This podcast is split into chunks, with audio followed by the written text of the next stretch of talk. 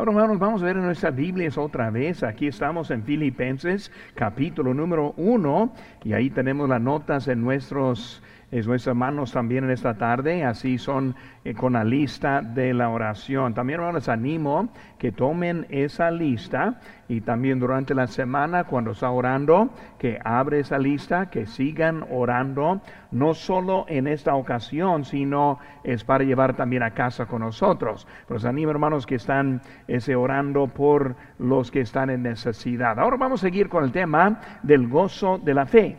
Y por eso quiero que estén viendo otra vez aquí nuestro capítulo, este de Filipenses, capítulo 1, y vamos a ver un poco más de este gozo que nosotros tenemos. Les invito, hermanos, que se pongan de pie mientras que leemos la lectura de la palabra de Dios, Filipenses, capítulo número 1. Y vamos a leer ahora desde el versículo número 15 hasta el 18. Filipenses 1:15 dice la palabra de Dios. Algunos, a la verdad, predican a Cristo por envidia y contienda, pero otros de buena voluntad. Los que los unos anuncian a Cristo por contención, no sinceramente, pensando añadir aflicción a mis prisiones, pero los otros por amor, sabiendo que estoy este puesto para la defensa del evangelio, que pues, que no obstante de todas maneras, o por pretexto o por verdad, Cristo es anunciado y en esto me gozo y me gozaré aún. Hablando de predicación de la palabra, algunos usando las predicaciones como arma y luego hasta atacando al mismo Pablo que estamos viendo, pero está hablando ese evangelio, también es gozo para él y precisamente la predicación. Vamos a ver una palabra de oración y vamos a ver un poco de, del gozo de la fe que nosotros tenemos. Padre Santo, gracias te damos por tu palabra. Y Señor, por este momento que tenemos para abrir la palabra todos juntos, aprender un poco más, aplicar lo que aprendemos, Señor, para mantener mejor gozo en nuestras vidas. Señor, bendice, te pido una vez más por estas peticiones, los que no pueden estar aquí ahora, porque no pueden estar. Señor, te pido por ellos en este momento. Señor, te pido que ellos se sientan este el consuelo, consolar, Señor, de ti en esta tarde. Gracias por todo. En tu nombre precioso que te pedimos. Amén. Pueden tomar asiento, hermano. La semana pasada vimos un poco acerca de lo que nos roba de gozo. Y muchas veces lo que pensamos que es la fuente de gozo, en realidad es la misma cosa que elimina la goza en nuestras vidas. Pero vamos a ver ahora también hablando un poco más y una palabra clave que vamos a ver esa palabra comunión la comunión. Vemos aquí en versículo 4 dice, siempre en todas mis oraciones, rogando con gozo por todos vosotros, por vuestra comunión en el Evangelio desde el primer día hasta ahora. Cuando vemos la palabra comunión, otra palabra que podríamos poner es la palabra compañerismo. Comunión, compañerismo, tiempo junto. Y cuando pensamos en esa palabra de comunión o también el compañerismo, vemos que en realidad tiene sentidos y definiciones poco diferentes. Cuando pensamos de compañerismo, podemos decir, pues les invito a mi casa por un poco de compañerismo. Significa un tiempo de comida, platicar y estar juntos. O también podríamos decir, pues vamos a ver un partido de fútbol y tener compañerismo. O hablando de un evento juntos en que estamos ahí en compañerismo. También otro pueden ver que qué bonito el compañerismo en el retiro matrimonial, una sesión en cuanto que aprendimos juntos y tuvimos también el compañerismo. Cuando vemos el compañerismo para nosotros siempre es un evento bonito, un evento positivo, un evento para animar y motivarnos a nosotros. Pero cuando vemos ahora con Pablo era poco diferente. Él habló del compañerismo, de la comunión, pero refiriendo en las circunstancias difíciles. Él está hablando de la comunión en mis prisiones, como él dijo. Ese, cuando hablamos de eso, e, el enfoque de Pablo en hecho de la comunión o el compañerismo fue Cristo. Por eso con él habló, le está hablando algo espiritual y no algo simplemente en lo que estuvo. Cuando vemos la palabra Cristo, vemos ahora también mencionada 18 veces, la palabra evangelio mencionado seis veces solo en este capítulo. Vemos que es algo importante en él. E, ese, cuando vemos ese capítulo 1.21, dice aquí, porque para mí el vivir es Cristo y el morir es ganancia. Por eso Él está hablando y viendo el enfoque muy diferente. Cuando hablamos del compañerismo, es algo para ayudarnos en nuestra madurez, ayudarnos en nuestra vida espiritual, algo para prepararnos para la venida de nuestro Señor. Por eso el compañerismo con Él siempre, fue centrado alrededor del, digo, del Evangelio como vimos en versículo 1, comunión en el Evangelio. Por eso, compañerismo bíblico es mucho más que pan y café, es siempre mucho más que tiempo juntos, sino es una comunión, una comunión del Espíritu. Cuando vemos en capítulo 3, versículo 10, dice la participación de sus padecimientos. Capítulo 4, busco muy rápidamente, versículo 15 nos dice, y sabéis también vosotros, oh filipenses, que al principio de la predicación del Evangelio, cuando partí de Macedonia, ninguna iglesia participó conmigo en razón de dar recibir, sino vosotros solos. Estoy hablándoles en que ellos participando en su padecimiento, compartiendo de sus bienes, ayudándole en su camino y por eso así fueron elementos para aumentar su gozo. Por eso vamos a ver nuestras notas en esta tarde un poco más acerca de este gozo que hay. Número uno, vemos el gozo como una consecuencia.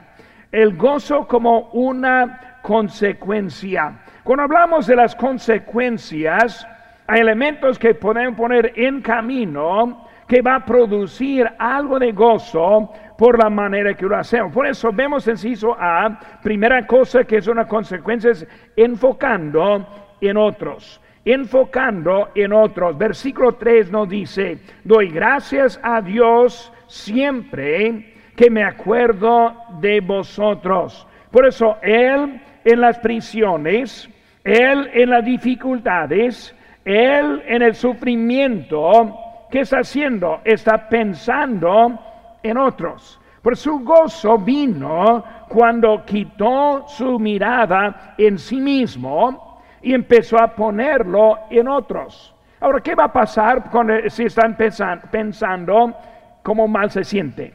¿O qué enfermo está? ¿O qué le falta en esto o aquella otra cosa? ¿O qué difícil la vida? No va a tener, encontrar el gozo, sino va a encontrar la tristeza, la depresión, va a ser deprimido en enfocando en su propia situación. Pero cuando vemos a Pablo ahora, él está hablando con gozo, contento, sufriendo, en dolor, en la prisión, no con libertad, no haciendo el ministerio que él era su deseo hacer, y ahora está ahora hablando y pensando en otros. Por si vamos a andar nuestra vida como consecuencias y lo que, lo que necesitamos para tener el gozo, primero es enfocar en otros, enfocar en otros. Ni modo la situación en que estamos, siempre hay alguien más en una circunstancia peor que nosotros. Por eso, ni modo lo que le está faltando, ni modo las circunstancias económicas, ni modo lo que está pasando. Siempre hay alguien que está peor que, nosotros. Y cuando vemos a ellos, el gozo comienza en lo que pensamos. Es una mentalidad, es una decisión. Una mentalidad negativa es uno que encuentra un problema para cada solución. En vez de encontrar la solución, ellos tienen problema por lo cual que no va a funcionar. Pero estamos hablando de algo positivo. Es necesario tomar una decisión y luego es pensar positivamente. Por eso el gozo viene cuando decide enfocar en otro, cuando decide pensar y orar por otros. El tiempo de oración ahora es bueno para nosotros, orando por otros que están en necesidad. Y cuando pensamos en eso, también nos da recuerdos que produce el gozo en nuestras vidas. Por eso cuando pensamos en Pablo y Silas, y lo vimos el domingo, pero volviendo ahora en Hechos capítulo 16, pensamos unas cosas que dijo ahí en eso. Por eso en, versículo 9, aquí atrás de mí va a estar saliendo el, este, el, texto, dice, y se le mostró a Pablo una visión de noche, un varón macedonia, macedonio estaba en pie rogándole diciendo, pasa Macedonia, ayúdanos. Cuando vio la visión enseguida, procuramos partir para Macedonia, dando por cierto que Dios nos llamaba para que les anunciásemos el Evangelio. Vemos ellos ahora, Pablo está en camino, tuvo su deseo, sabía lo que quería hacer. Cuando llegó un llamamiento que alteró ese, sus planes. Ahora, en esa alteración, en ese desvío en ese momento, es algo ahora que estamos viendo que va a producir el gozo en su vida. Por eso cuando seguimos la voz de Dios, el mandato de Dios, cuando estamos en camino de Dios, este, vienen circunstancias que van a producir el gozo que está hablando aquí en Filipenses. Por eso, ¿qué pasó ahí en Macedonia? Pues ganaron a Lidia. Ese también vemos que fueron azotados, vemos que fueron encarcelados. Pero Pablo entregó sus problemas también a Dios. Por eso cuando vemos a Pablo ahora, él es ahora pensando en otros. Ahora, esas iglesias Macedonia eran unas iglesias que más adelante vemos que estaban en mucha necesidad. Por eso vemos hizo B. También eliminó el egoísmo. Por eso enfocando en otros, ahora eliminó el egoísmo. Versículo 4, siempre en todas mis oraciones, rogando con gozo por todos vosotros. Por eso cuando pensamos otra vez cómo estaba la situación de Pablo, estaba en sufrimiento y dificultades. Por eso en el sufrimiento, en las dificultades, vemos que él ahora está pensando en otro, pero tampoco pensando en sí mismo. Por eso es algo, hermanos, egoísmo es como un veneno. Romanos 3, versículo 10 al 13, recordamos bien el versículo 3, 10 que dice, como está escrito, no hay justo ni a un uno.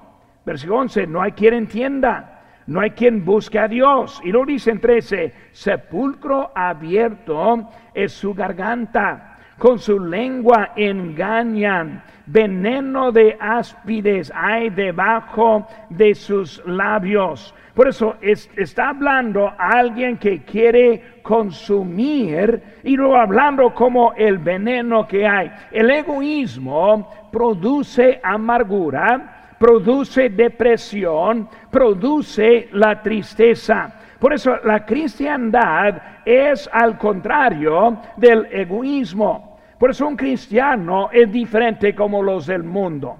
Nosotros no pensamos como los del mundo. ¿Por qué? Porque Dios nos muestra un camino diferente, un camino mejor. Vemos ahí en Juan 3:16, porque de tal manera amó Dios al mundo que ha dado a su Hijo porque cuando pensamos en el amor de Dios hasta tal grado que envió a su Hijo a morir allí con Cristo en Mateo 20 y 28, como el Hijo del Hombre no vino para ser servido, sino para servir y para dar su vida en rescate por muchos. Por Dios ahora está mostrándonos el camino para tener el gozo. Y ese camino pone en camino circunstancias que nos ayudan en nuestras vidas. Nosotros ese, pensamos en algo en eso, por enfocando en otros eliminó el egoísmo, sí, hermanos, vemos la, comunión en el Evangelio.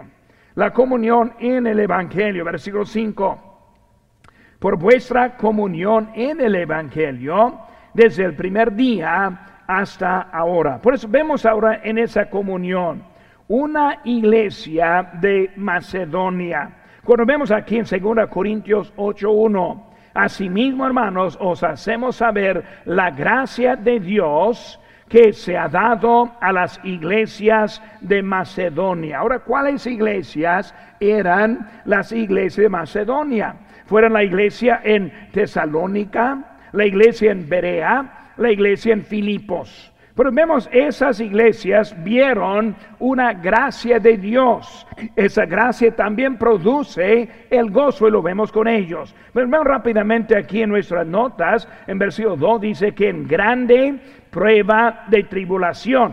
esas tres iglesias o tres ciudades, tres iglesias, tuvieron ahora grande pobreza, grandes pruebas en que estuvieron en sus vidas. Por eso, prueba de tribulación y luego versículo, en versículo 2 dice, y la abundancia de su gozo y su profunda pobreza abundaron en riquezas de su generosidad. Cuando vemos esas iglesias y las usamos, por ejemplo, también para nosotros, cuando hablamos de nuestras ofrendas para los misioneros. Pero esta iglesia ahora, en su sufrimiento, en su pobreza, profunda pobreza, no solo pobreza, profunda. Eso significa que no sabía que iban a comer. Profunda pobreza está hablando de que no tenía algo para este día. Pero vemos que de eso viene la palabra con gozo. Por eso cuando vemos en ellos enfocando en otros, ¿en quiénes? En el apóstol Pablo. Por eso esa pobreza resultó en su generosidad. Por eso imagínense, uno que no tiene ni para comer, dando el poco que tiene para que otro pueda tener el Evangelio. Es la obra misionera. Pues nosotros cuando pensamos, pues yo primero, Dios enseguida está eliminando el gozo en la vida. Cuando pensamos en otro primero, y nosotros enseguida, eso es lo que produce el gozo que vemos en estas iglesias. Por eso, cuando pasan los misioneros el mes que entra, y vamos a estar pidiendo y luego levantando una promesa de fe, debemos estar pensando, ¿qué puedo dar para los misioneros? Si pueden pensar, pues ese misionero probablemente tiene más dinero que yo tengo. Y tal vez que sí. Yo sé que Pablo tenía más que esas iglesias, pero ellos quisieron también participar. ¿Por qué? Porque la labor era digna de su apoyo. Y por eso su enfoque en otros es lo que resultó en ese goza, gozo que ellos tuvieron. Ellos aprendieron y encontraron la fuente del gozo. Por eso cuando pensamos en eso y lo vemos en Hechos 20 y 35, dice en la primera parte, en todo os he enseñado que trabajando así se debe ayudar a los necesitados y recordar las palabras del Señor Jesús que dijo, más bienaventurado es dar que recibir. Pero vemos ahora que está hablando del gozo que hay cuando nosotros participamos y precisamente en el Evangelio. Yo como misionero por 34 años, iniciando iglesias, entrando en, en pueblos, en ciudades donde no tenían ni una iglesia, y luego con el propósito de dejar una iglesia. Y cuando salí de esa ciudad, ese pueblo, hay una iglesia iniciada y trabajando hasta ahora. Hermanos, eso es lo que produce el gozo.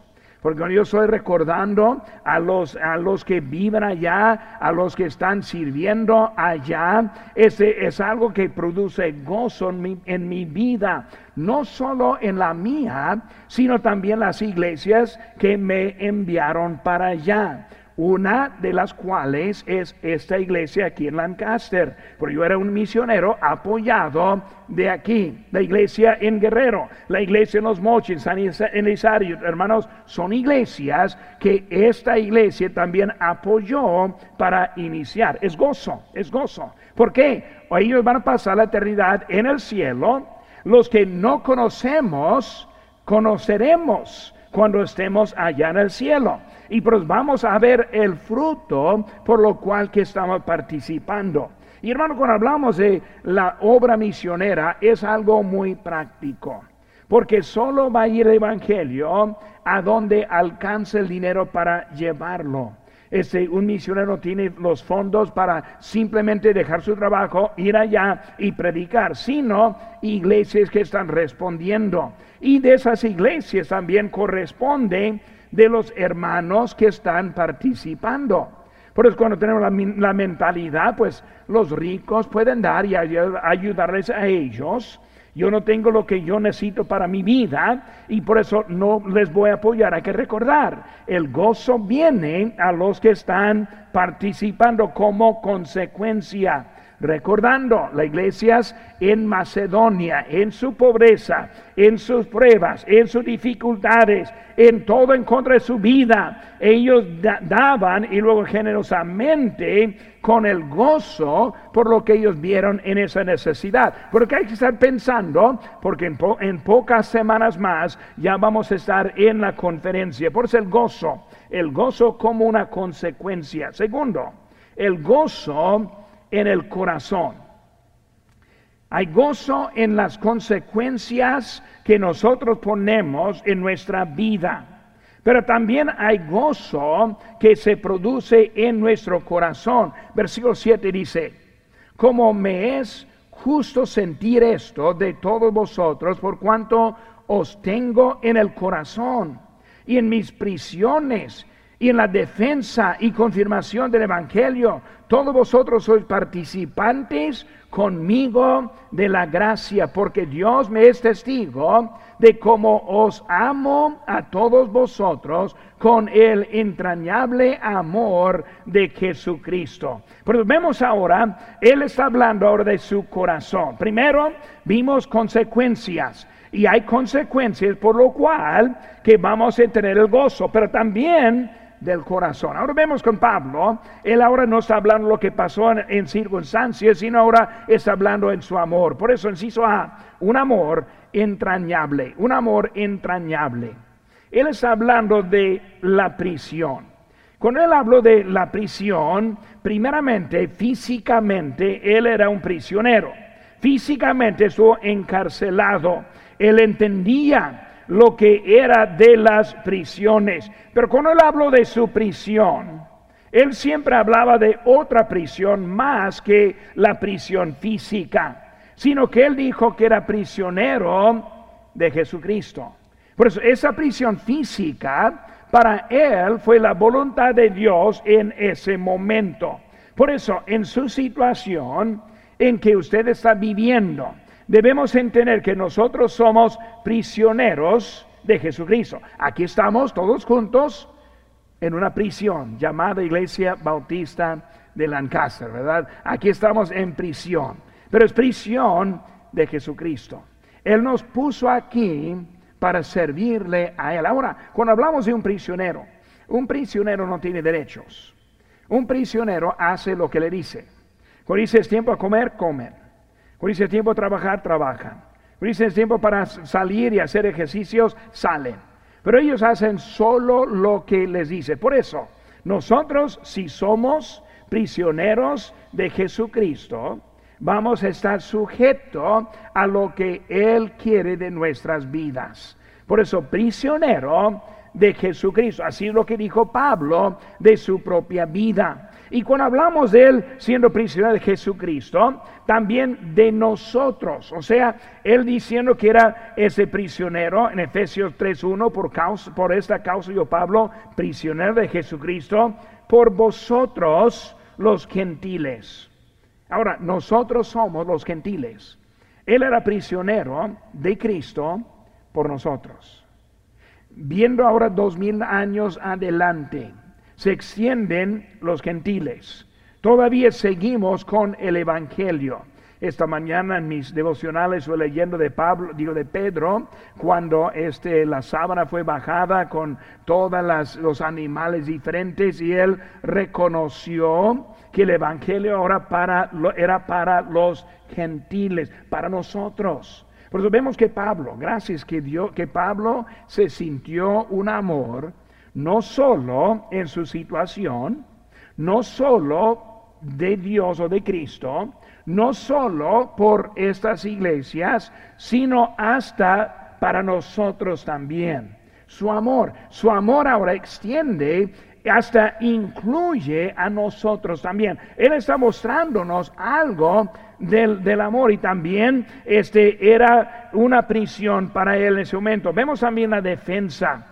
Vemos con él hablando de la fidelidad de los hermanos. Todos no eran fieles. Como dijimos, como aprendimos el domingo pasado, Marcos es uno que le dejó en Panfilia.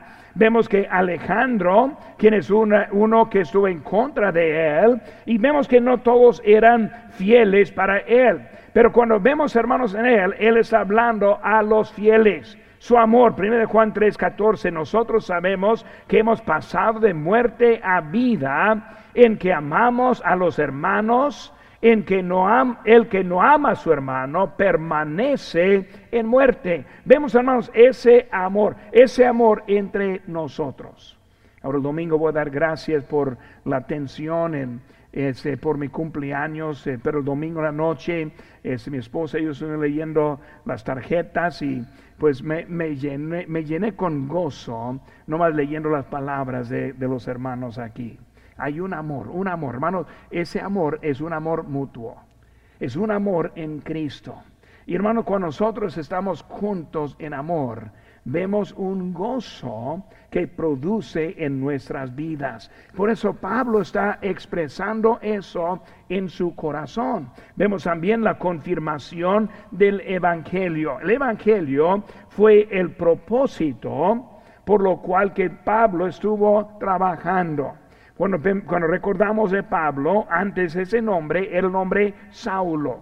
Y Saulo estuvo tratando de eliminar el Evangelio. Él estuvo en contra de cada cristiano. Y ahora vemos que todo cambió a uno en contra, hasta uno promoviendo el Evangelio y mucho más que los demás. Pero vemos ahora que es la fuente de su vida él siempre tuvo ese deseo del Evangelio.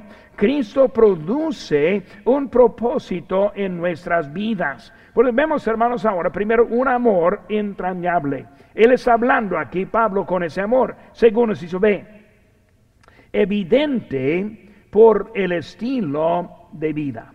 Evidente por el estilo de vida. Cuando vemos a Pablo, vemos el amor en su manera. Era hombre muy fuerte en su letra, muy fuerte en su predicación, muy directo en lo que decía. Pero vemos su estilo de vida mostró un amor directo en su propia vida. Por eso, hermano, nuestra vida, nosotros el estilo demuestra mucho. Por eso, la cabeza, pensamos nosotros, eso toma decisiones.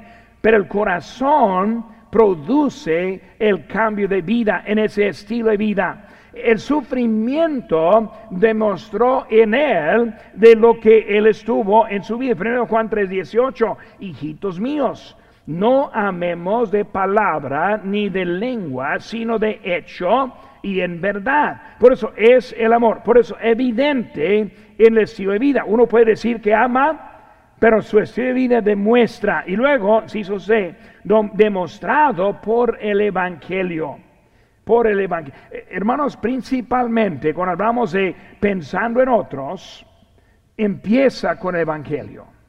Podemos mostrar amor a los niños en pobreza, por dar comida, por dar ropa, pero lo que es más importante es su alma. Pues podemos darle para vivir, pero el Evangelio es principal. Porque nosotros siempre empezamos con el Evangelio, ese que es principal en nuestra vida. Por eso, hermanos, el gozo, como una consecuencia, el gozo en el corazón. Número tres, hermanos, ahora el gozo en la comunión. el gozo en la comunión. Versículo 9. Y esto pido en oración, que vuestro amor abunde aún más y más en ciencia y en todo conocimiento. Pero vemos ahora el gozo en la comunión. Enciso A, oración por el conocimiento de la palabra de Dios. Cuando hablamos de nuestras vidas, ese conocimiento de la palabra, todo comienza con lo que sabemos. Por eso, si no conocemos lo que dice la palabra de Dios, ¿cómo podríamos ser obedientes a la palabra de Dios? Usamos la palabra obedientes de una manera muy floja en nuestras vidas, porque muchos ni saben lo que dice la Biblia, pero piensan que son obedientes a Dios. Por eso es muy importante que sabemos lo que está dentro de la palabra de Dios para poder ser obediente a la palabra de Dios. Pero vemos, hermanos, ese, ese, gozo. Por eso todo comienza con lo que dice en Hechos 17, 17 30, pero Dios, habiendo pasado por alto los tiempos de esta ignorancia. Por eso, ignorancia ya no funciona. Con alguien, pues, pues yo no sabía. Hermanos, es muy fácil hoy en día para saber. Cuando hablamos de antes de las escrituras escrita, ellos tuvieron que esperar y depender de la palabra dicha. Eso fueron con los profetas, ellos hablando la palabra de Dios. Si estuvieron presentes, pudieron ese, oírlo.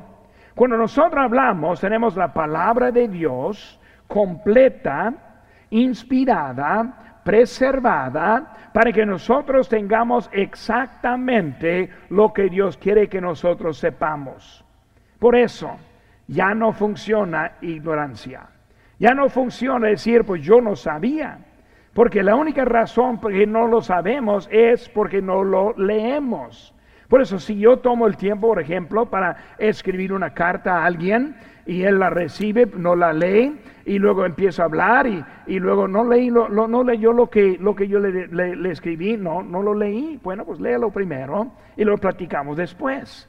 Porque ahí estuvo para pasar información necesaria. Igual con Dios. La información necesaria se encuentra en la palabra de Dios. Por eso, hermano, cuando hablamos de la gente, la gente religiosa, que adora una estatua. Vemos en Éxodo 23 al 5, aquí atrás de mí dice, no tendrás dios ajenos delante de mí, no te harás imagen ni ninguna semejanza de lo que esté arriba en, en, el cielo, ni debajo en la tierra, ni en las aguas debajo de la tierra. No te inclinarás a ellas, ni las honrarás, porque yo soy Jehová tu Dios fuerte, celoso, que visito la maldad de los padres sobre los hijos hasta la tercera y cuarta generación de los que me aborrecen. Cuando pensamos en los que están adorando una estatua, ponen algo literalmente delante de ellos, es cuando están en su adoración. Cuando nosotros ponemos otras ideas en, nuestras, en nuestra adoración, es igual que ellos. Por eso nosotros sabemos lo que debemos hacer. Por eso, gente ignorante sigue a falsos profetas. En Mateo 24 nos dice, muchos falsos profetas se levantarán y engañarán a muchos. ¿A quiénes van a engañar? ¿A quiénes va a engañar un falso profeta? Solo uno que no sabe lo que está escrito. Cuando nosotros sabemos lo que está dentro de la palabra de Dios y un predicador o alguien empieza a enseñar algo diferente, sabemos. Nosotros sabemos que no está bien. Tal vez no sabemos por qué al momento, pero sabemos porque hemos leído y conocido mejor. Por eso es importante conocer para que cuando alguien viene con algo falso, no vamos a seguir lo falso.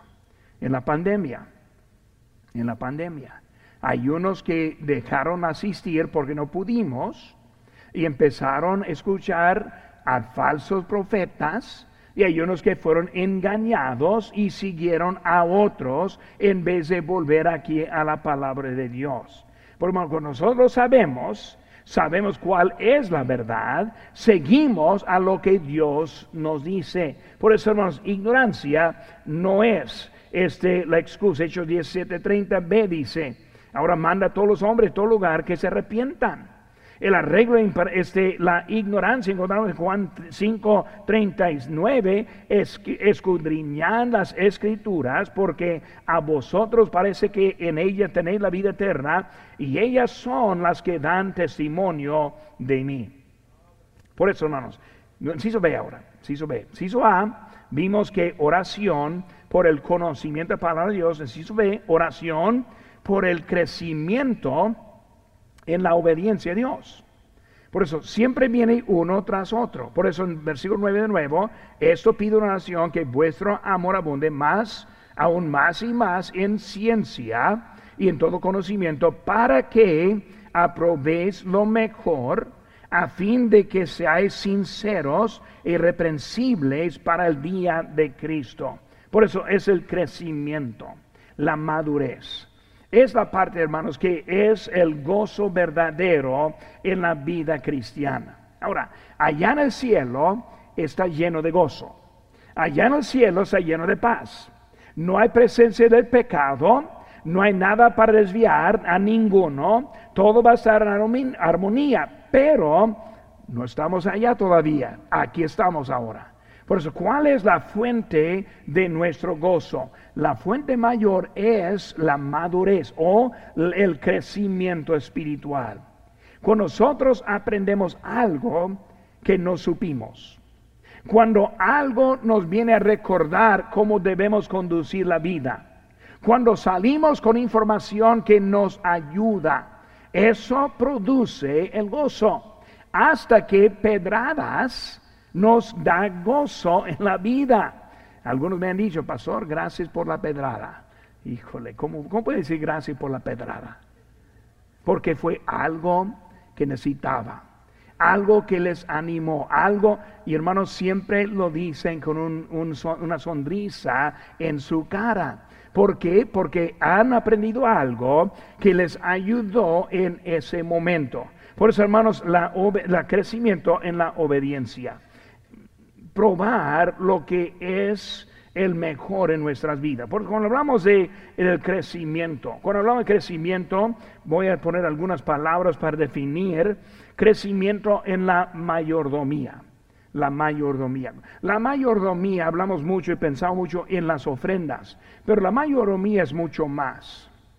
La mayordomía entiende que todo lo que tengo es de Dios y soy responsable por ello. Por eso voy a tener cuidado con lo que voy a comprar o lo que voy a gastar. Voy a tener cuidado, ¿por qué? Porque lo que tengo no es mío. El diezmo no es la única parte que pertenece a Dios, sino todo pertenece a Dios. Yo soy administrador con lo que Dios me ha dado.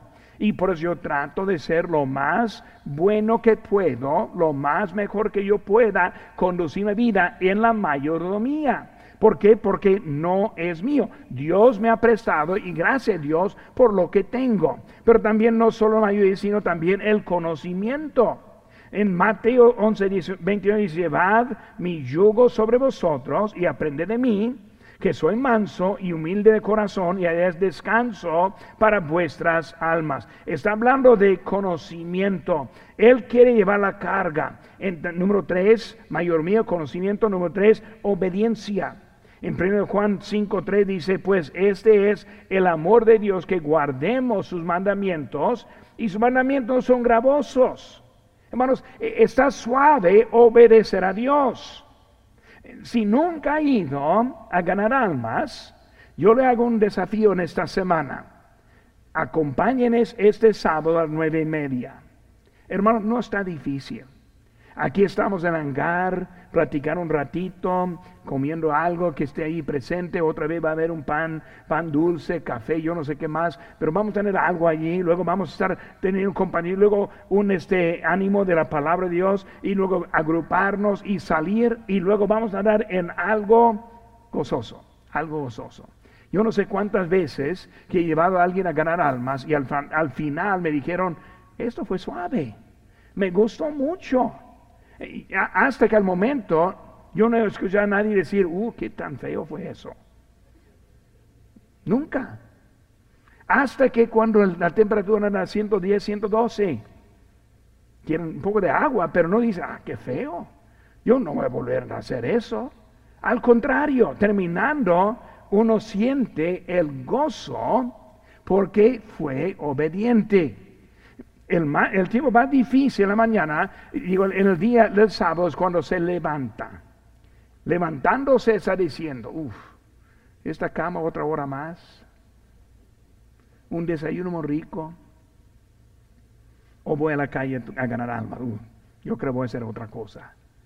Pero cuando ya entra, se llena con gozo. Es parte de, ese es parte del gozo que nosotros encontramos, la obediencia. Y también vemos hasta en las ofrendas. Dice Mateo, Mateo 10, 3, 10, traed todos los diezmos al alfolí y hay alimento en mi casa y probadme ahora en esto, dice Jehová de los ejércitos, y si nos abriré las ventanas de los cielos y derramaré sobre vosotros bendición hasta que sobre Hermano, muchos piensan en lo negativo cuando es algo muy positivo en nuestras vidas. Muy bien, mi tiempo está acabando. Inciso C, oración por el cumplimiento de la tarea de Jesucristo. Versículo 11. Llenos de frutos de justicia que son por medio de Jesucristo para gloria y alabanza de Dios. Cumplimiento de la tarea. Cuando estamos sirviendo a Dios, hay gozo en cumplir, en ser obediente, en cumplir la tarea. Muchas veces pensamos en grande, la tarea como por la vida. Bueno, vamos a hacerlo un poco más pequeño. Vamos a hablar de la tarea para mañana. La tarea para el viernes. La tarea para el sábado. Cuando ponemos la tarea en perspectiva, nos ayuda mucho en nuestras vidas. La tarea para el domingo. ¿Quién va a traer la casa de Dios? ¿A quién va a invitar esta semana para el domingo? ¿Cuál persona que no conoce a Cristo va a animar a acompañarle a la casa? Una tarea. Y si venga, va a encontrar un gozo que cumplió en su tarea en esa semana. Ya sé de alguien que yo voy a animar, que no es algo, yo voy a animar para este domingo. Hermanos, es algo que produce el gozo en nuestras vidas. Por eso, vamos a hablar de hermanos, no solo de frutos, sino ser llenos no solo por ser frutos, sino llenos. Más que simplemente una cosa, muchas cosas. Conocer para crecer y, cumplir en lo que Dios está dando. Por eso, hermanos, el gozo como consecuencias. Nosotros obedecemos, vivir la vida y viene el gozo. También el gozo del corazón. Viene de obediencia en Cristo y también gozo en la comunión, oración, para el crecimiento de su propia vida. Hermano, hay manera para tener gozo. Pero tristemente muchos cristianos no encuentran el gozo porque no están encontrando bíblicamente cómo tener el gozo de nuestra fe en Cristo. Somos salvos por gracia, por medio de la fe. Esa fe comienza un gozo en nuestras vidas.